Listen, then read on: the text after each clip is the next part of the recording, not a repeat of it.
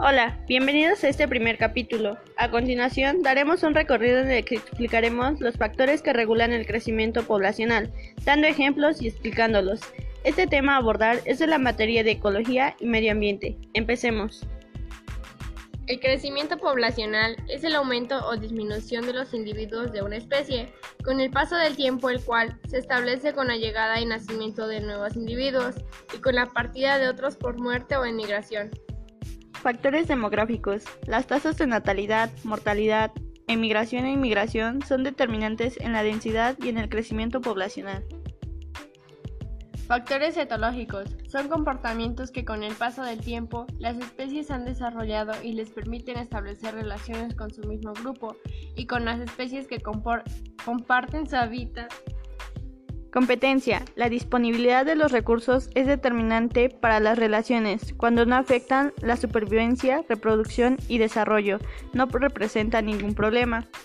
Un ejemplo es el borrego cimarrón.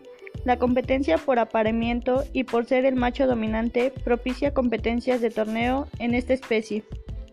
Depredación. Se define como la acción de consumir todo o parte de un organismo vivo por otro. Un ejemplo sería el tiburón blanco, que son los depredadores cazadores, contribuyen el equilibrio del crecimiento poblacional de las especies que les sirven de alimento. Por último, la simbiosis. Tiene su significado en las palabras griegas sim, juntos, y bios, vida.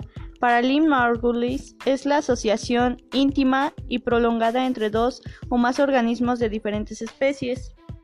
Un ejemplo es el pez payaso, para poder sobrevivir en la anemona ha desarrollado en su cuerpo una secreción mucosa que lo aísla de las toxinas. Este podcast esperemos que les pueda servir con el tema visto, ya que es una pequeña retroalimentación. Integrantes, Yosarili Xochitemo Calderón y Guadalupe López Millán.